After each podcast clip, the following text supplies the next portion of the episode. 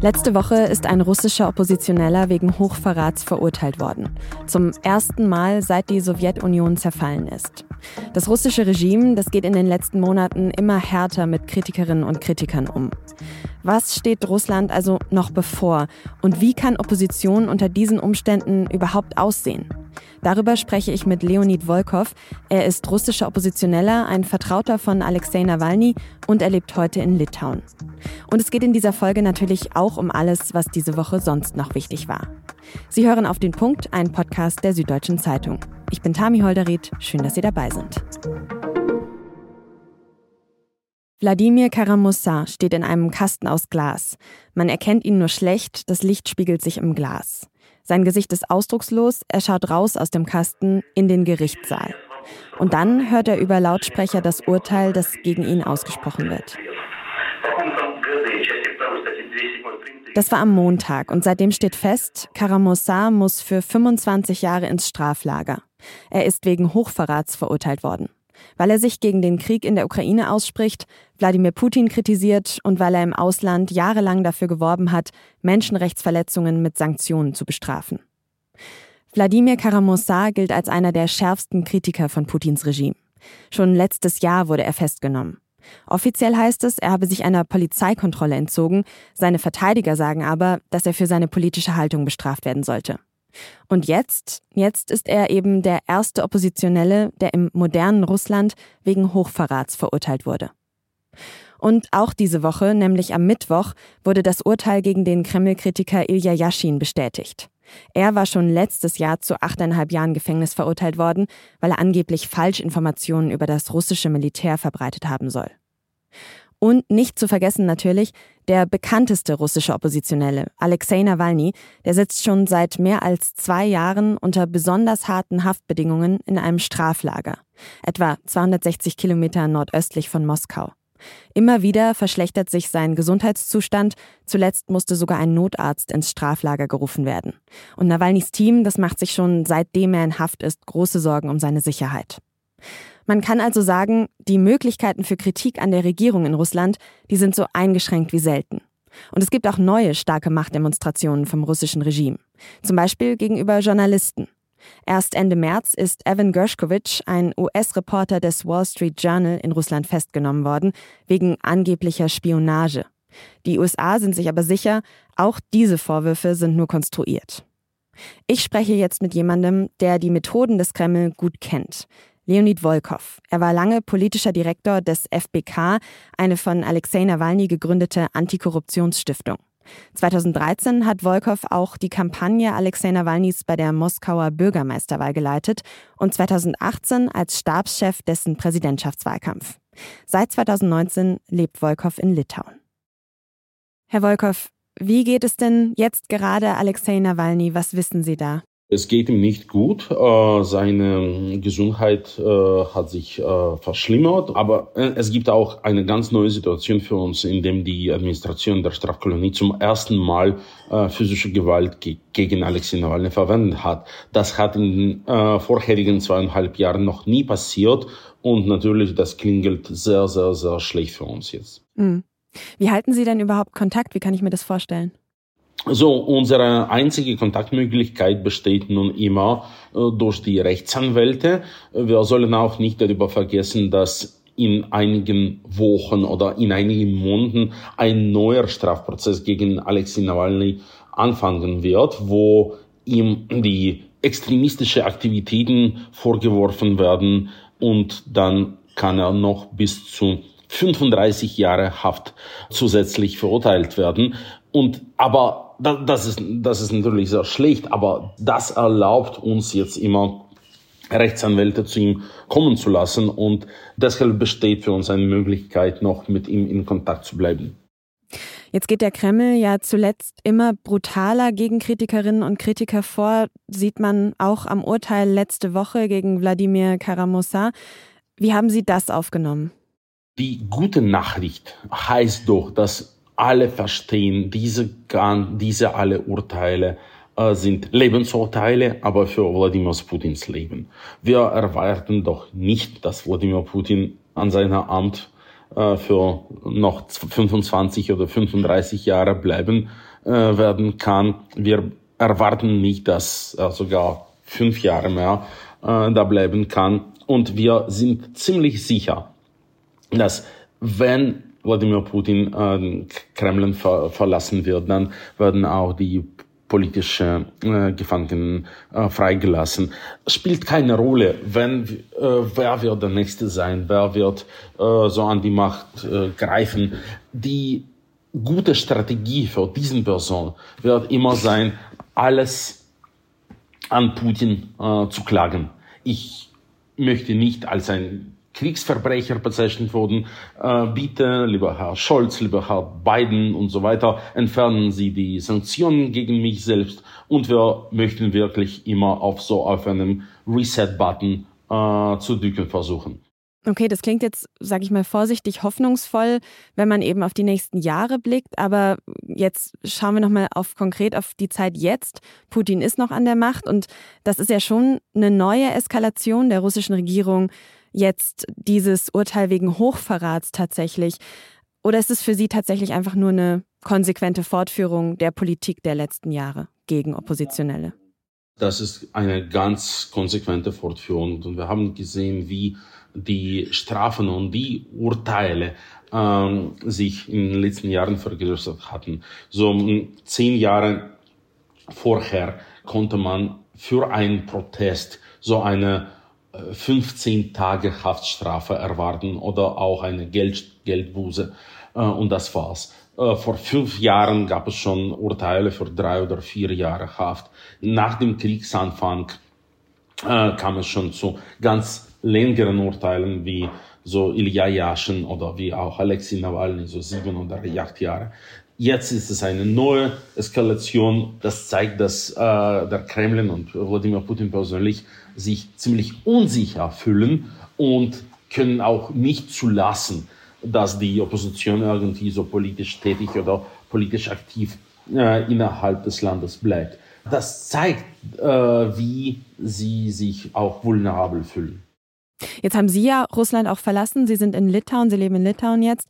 Nawalny und Karamussa sind jeweils wieder zurückgekehrt und dann direkt verhaftet worden.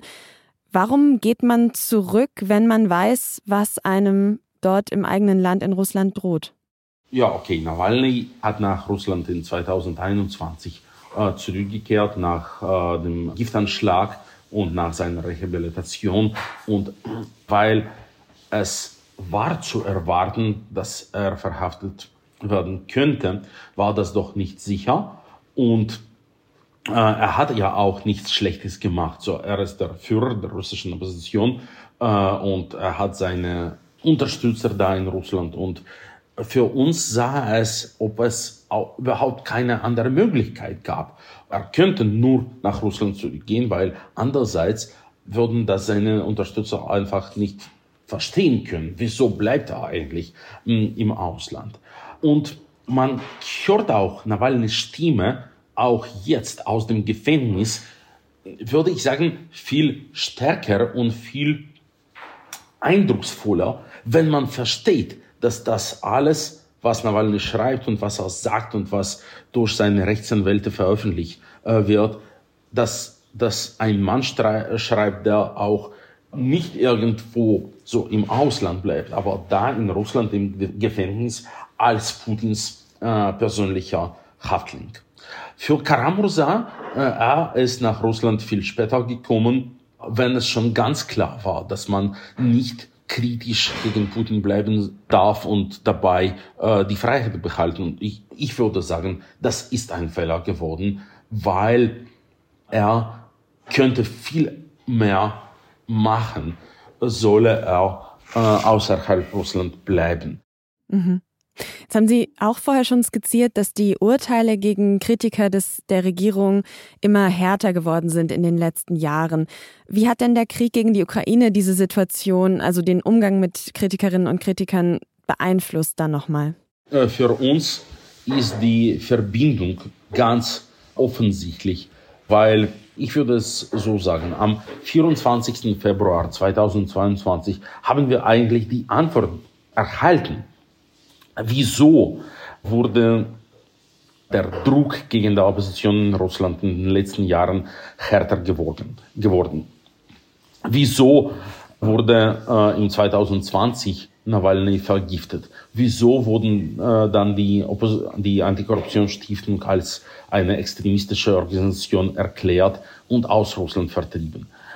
Wir hatten das zur Zeit nicht ganz richtig äh, verstehen können, weil er sah so aus bis 2022, als hätte Putin sogar mit der Idee geflirtet, dass er so eine Opposition zu Hause habe und dass er kein Diktator sei und dass doch oppositionelle Aktivität in Russland auch erlaubt war.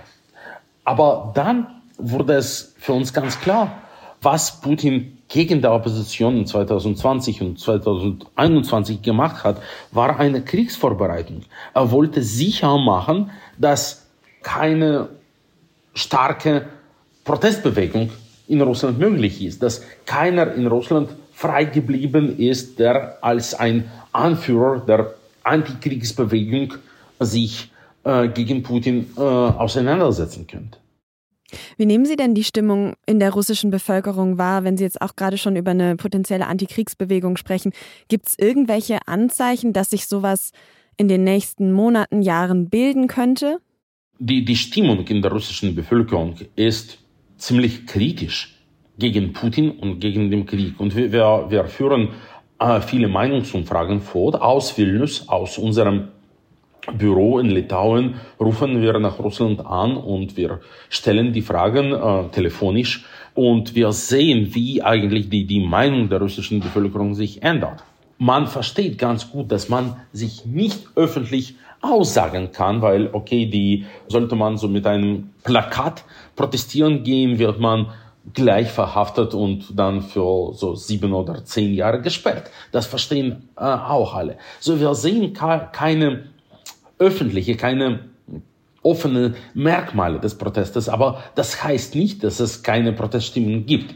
Man darf einfach diese Proteststimmung nicht äußern. Und wie kann doch diese Proteststimmung geäußert werden? Das werden wir, ich glaube, ziemlich bald sehen können. Wir haben sehr viele Kommunalwahlen in, in September und ich halte es für ganz möglich, dass die Ergebnisse dieser Kommunalwahlen ziemlich erstaunlich werden können, weil die Wahlbeteiligung jetzt die einzige Möglichkeit, die Proteststimmung zu äußern ist. Aber wird nicht dann trotzdem das Regime einfach immer stärker sein, solange man eben solche Kritik nicht öffentlich machen kann und sich dann halt auch ja schwieriger zusammenschließen kann? Ich betrachte die Anwesenheit der Opposition und der Protestbewegung als ein Symptom der Stärke des Regimes. So, wenn ein Regime eine öffentliche Protestbewegung nicht erlauben darf, wenn ein Regime jegliche Protestbewegung befürchtet, so dass wirklich äh, sogar die einzelnen Protestierenden gesperrt werden äh, und so weiter, zeigt das doch die Schwäche, dass das Regime sich wirklich unsicher fühlt. Was ist denn dann jetzt Ihr wichtigstes Ziel so auf die nächsten Monate gedacht? Was wollen Sie erreichen? Wir arbeiten geduldig, um die Stimmung der Bevölkerung weiter zu beeinflussen und zu ändern. Weil äh, es ist sehr, sehr, sehr wichtig, indem die Unterstützung von, von Putin und von seinem Krieg weiter nach unten geht, weil das beeinflusst auch Putins Möglichkeiten, weitere Soldaten zu mobilisieren und auch so die, die innenpolitische äh, Situation in Russland äh, unter seinem äh, Kontroll äh, zu behalten. Wir haben keinen Plan und es gibt es auch keine Möglichkeit, so einen Plan zu formulieren. Wir machen das, das und das und Putin ist weg in zwei Monaten oder in sechs Monaten oder in zwei Jahren. Es geht nicht so. Es geht so, dass wir unseren Druck erhöhen sollen. Äh, Menschen unter Druck machen Fehler und je mehr Druck wir ausüben, desto höher die Wahrscheinlichkeit ist, dass irgendwelches Fehler, welchen Putin begeht, auch sein letztes Fehler ist. Hm. Jetzt haben Sie zu Beginn unseres Gesprächs eine Zukunft ohne Putin skizziert. Geht es denn tatsächlich hauptsächlich um Putin oder geht es da nicht um, um viel mehr, um einen ganzen Apparat? Es geht um Putin. Und das mh, mm, ist auch ganz klar für uns mit unserer Erfahrung in so letzten 15 Jahren unserer politischen Arbeit äh, in, in Russland. Alle Eliten möchten diesen Krieg nicht. Die haben alles verloren, sein Lebensstil ist kaputt gegangen, so keine mehr Skiurlaub in, in und keine mehr äh, Kinder in Privatschulen in London. Und alle wollen eigentlich nur ein Ziel zu erreichen, so irgendwie zum normalen Leben äh, zurückzukommen. Und alle verstehen auch, dass ohne Putin das nicht möglich ist. Putin heißt Krieg, Krieg heißt Putin. Gibt es kein Putin mehr, kommt der Krieg zu diesem Zeitpunkt gleich zu Ende. Jetzt müssen wir noch kurz über ein anderes Thema sprechen. Sie selbst äh, sind ja erst vor kurzem als Vorsitzender der Nawalny-Stiftung zurückgetreten, weil es Korruptionsvorwürfe gegen Sie gab. Es geht da um Briefe an verschiedene EU-Vertreter, wo Sie darum bitten, den Bankier Michael Friedmann und seine Geschäftspartner von der Sanktionsliste der EU zu nehmen. Was sagen Sie denn heute zu diesen Briefen? So, erstmal äh, habe ich über Korruptionsvorwürfe nie gehört. Es ging doch äh, über die Tatsache, dass ja, ich habe so einen Fehler anerkannt, indem ich diesen Brief äh, im Namen der Stiftung abgesendet habe, aber ohne Absprache mit meinen Kollegen.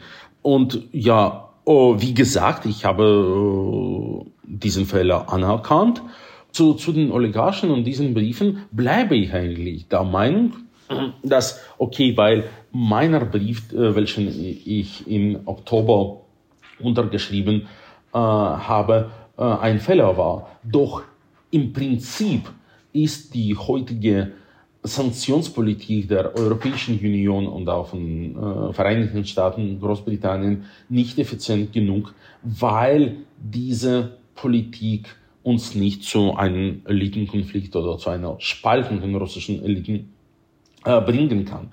Und, ich habe so äh, verstanden, dass Sie sich eben für Friedmann und seine Geschäftspartner eingesetzt haben, obwohl die bislang weder Putin noch den russischen Einmarsch in die Ukraine eindeutig verurteilt haben, oder? Ja, genau. Und das ist ein Fehler gewesen. Die Idee war doch, ein Präzedent zu schaffen. Ich, ich habe versucht, so ein Präzedent zu schaffen, in dem so wichtige russische Oligarchen von diesen Listen weggenommen werden und wenn das äh, gemacht worden wäre, dann könnten sie sich auch öffentlich gegen Putin äh, auseinandersetzen und, und so weiter und so weiter. Und das, ich, ich habe das für möglich gehalten.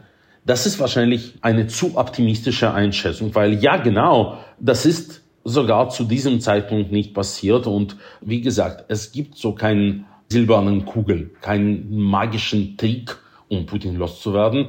Die einzige Möglichkeit, äh, Putin zu bekämpfen, besteht in der langsamer, geduldiger Arbeit. Äh, es braucht wirklich ja viel Geduld, aber wir sind dazu fertig. Wir verstehen russische Politik immer als ein Marathon, nicht als ein Sprint. Gibt es denn was, was Ihnen in diesem Marathon gerade Hoffnung macht?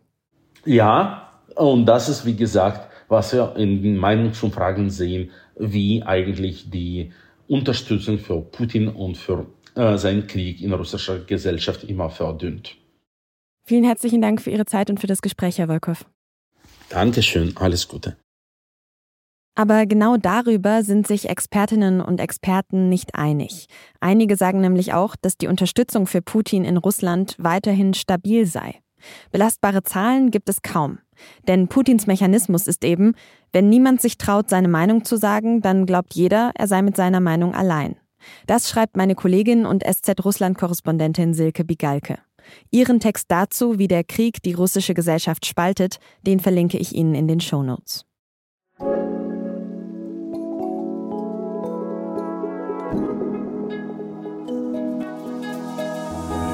Und wenn ich Ihnen jetzt sage, dass es bei unserer guten Nachricht diese Woche um Schimmelpilze geht, dann ekeln Sie sich vielleicht erstmal ein bisschen.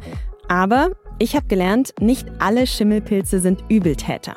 Zwei bestimmte Sorten können nämlich sogar Kunststoffe zerlegen.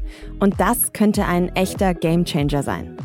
Denn ohne Kunststoffe ist unser Alltag ja überhaupt nicht mehr denkbar. Fahrradhelme, Klamotten, Flaschen, alles aus Kunststoff. Aber Kunststoffe haben eben einen großen Haken, dass sie schlecht abbaubar sind. Und das könnte sich jetzt eben ändern durch die Schimmelpilze. Das haben Forschende der Universität Sydney herausgefunden. Dafür haben sie die Pilze 140 Tage lang beobachtet. Und in diesen 140 Tagen haben die Pilze es tatsächlich geschafft, Kunststoff zu zerlegen. Sie verwenden dazu Enzyme, sie verdauen das Plastik also sozusagen. Am Ende bleibt dann zwar noch ein Rest des Kunststoffs übrig und bevor die Pilze den Kunststoff anknabbern können, muss man ihn auch vorbehandeln. Aber trotzdem ist es wirklich eine Weltpremiere, denn laut der Studie sind bisher noch keine Mikroben gefunden worden, die Plastik zerlegen können. Bis die Schimmelpilze dann aber wirklich großflächig zur Müllbeseitigung eingesetzt werden können, müssen wir uns noch etwas gedulden. Das Ganze ist bisher ja nur im Labor getestet worden. Und jetzt noch alles, was diese Woche sonst noch wichtig war. Und wir beginnen mit einem Gesetzentwurf aus dem Arbeitsministerium von Hubertus Heil. Bald soll nämlich die elektronische Arbeitszeiterfassung Pflicht werden. Das heißt, Arbeitnehmerinnen und Arbeitnehmer in Deutschland sollen bald jeden Tag elektronisch aufzeichnen müssen, wie lange sie arbeiten. Und die Arbeitgeber müssen dafür sorgen, dass die Arbeitszeit ihrer Mitarbeitenden auch aufgezeichnet werden kann. Ausnahmen sind aber in bestimmten Fällen möglich. Als nächstes will sich die Bundesregierung über den Gesetzentwurf beraten. Die FDP hat ihn allerdings schon kritisiert und fordert mehr Flexibilität für Arbeitnehmende. Das ist eine schwierige, bedrohliche Situation. Das hat Bundeskanzler Olaf Scholz am Donnerstag auf einer Pressekonferenz über die Lage im Sudan gesagt. Dort eskaliert ja seit letztem Wochenende ein innenpolitischer Machtkampf immer weiter. Auf der einen Seite stehen die sudanesischen Streitkräfte und auf der anderen steht die paramilitärische Gruppe Rapid Support Forces, kurz RSF.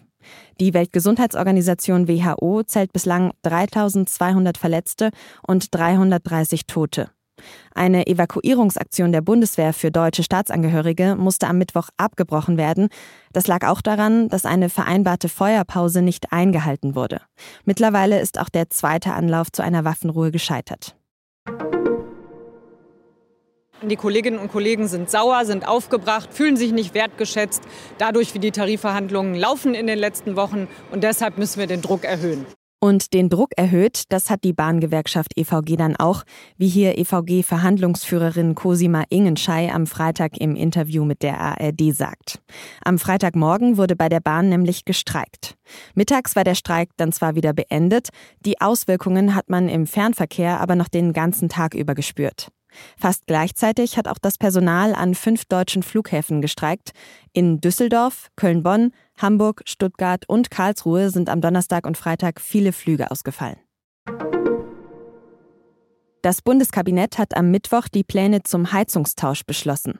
Ab 2024 soll damit jede neu eingebaute Heizung zu 65 Prozent mit erneuerbaren Energien betrieben werden müssen. Bestehende Heizungen können aber weiter benutzt werden und kaputte Heizungen dürfen auch repariert werden. Bauministerin Clara Geiwitz hat zu den Plänen auf einer gemeinsamen Pressekonferenz mit Wirtschaftsminister Robert Habeck gesagt, es wird nicht dazu führen, dass ähm, jemand ohne Heizung da sitzt und es wird auch nicht dazu führen, dass Menschen gezwungen sind, ihr Haus zu verkaufen, weil sie sich nicht an die Anforderungen dieses Gesetzes äh, halten können. Es soll deshalb Übergangsfristen, finanzielle Unterstützung und auch Ausnahmen geben. Zum Beispiel für Sozialhilfeempfänger und für Menschen über 80 Jahre. Spätestens bis 2045 sollen nach den Plänen der Ampel dann aber alle Heizungen nur noch mit erneuerbaren Energien betrieben werden.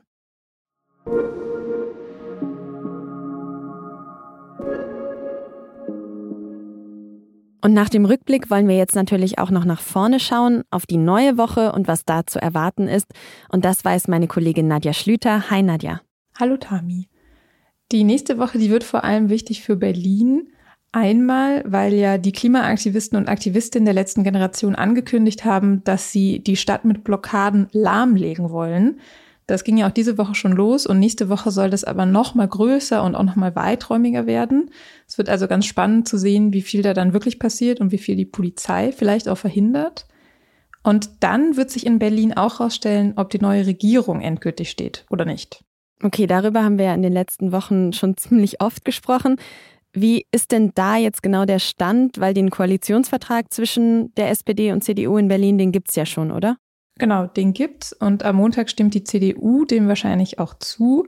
Aber vorher am Sonntag kommt auch noch das Ergebnis der Mitgliederbefragung der SPD, die ihre Basis befragt hat, zu dieser möglichen großen Koalition. Und wenn die SPD-Basis dagegen stimmen sollte, sage ich jetzt mal, dann wäre alles wieder offen, oder? Genau, dann wäre alles offen und es wird auch damit gerechnet, dass es knapp ausgehen könnte, aber dann wahrscheinlich eher knapp pro große Koalition. Alles klar. Und welche interessanten Termine gibt es sonst noch nächste Woche? Was hast du gefunden? Mindestens einen interessanten Termin habe ich gefunden, nämlich am Donnerstag geht die türkische Präsidentschafts- und Parlamentswahl im Ausland los. Das heißt also Türken und Türkinnen, die nicht in der Türkei leben, sondern zum Beispiel in Deutschland, die können ab dann schon abstimmen, und zwar bis zum 9. Mai. Und der eigentliche Wahltag ist dann am 14. Mai. Vielen Dank, Nadja, für die Vorschau. Sehr gerne.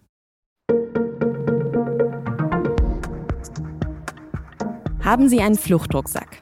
Also ein Rucksack, wo vielleicht Wasser, paar Energieriegel, ein Zelt, Campingkocher, die wichtigsten persönlichen Sachen und so drin sind? Wenn ja, dann sind sie alles andere als alleine.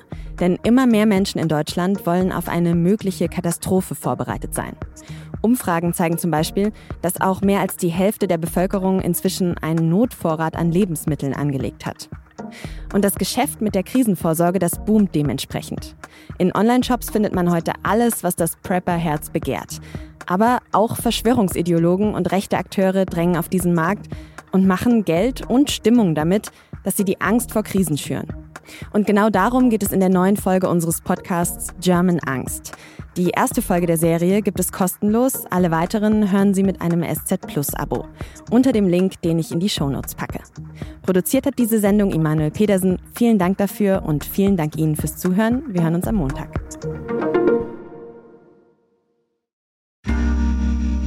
Werbung Viele von euch haben bestimmt schon für ihre Zukunft vorgesorgt. Und das ist auch gut so. Aber das heißt ja nicht, dass man nicht auch später noch einen Vorsorgeturbo zünden kann.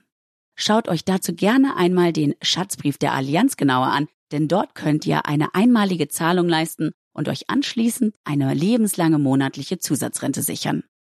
Alle Infos findet ihr auf allianz.de slash dein Leben.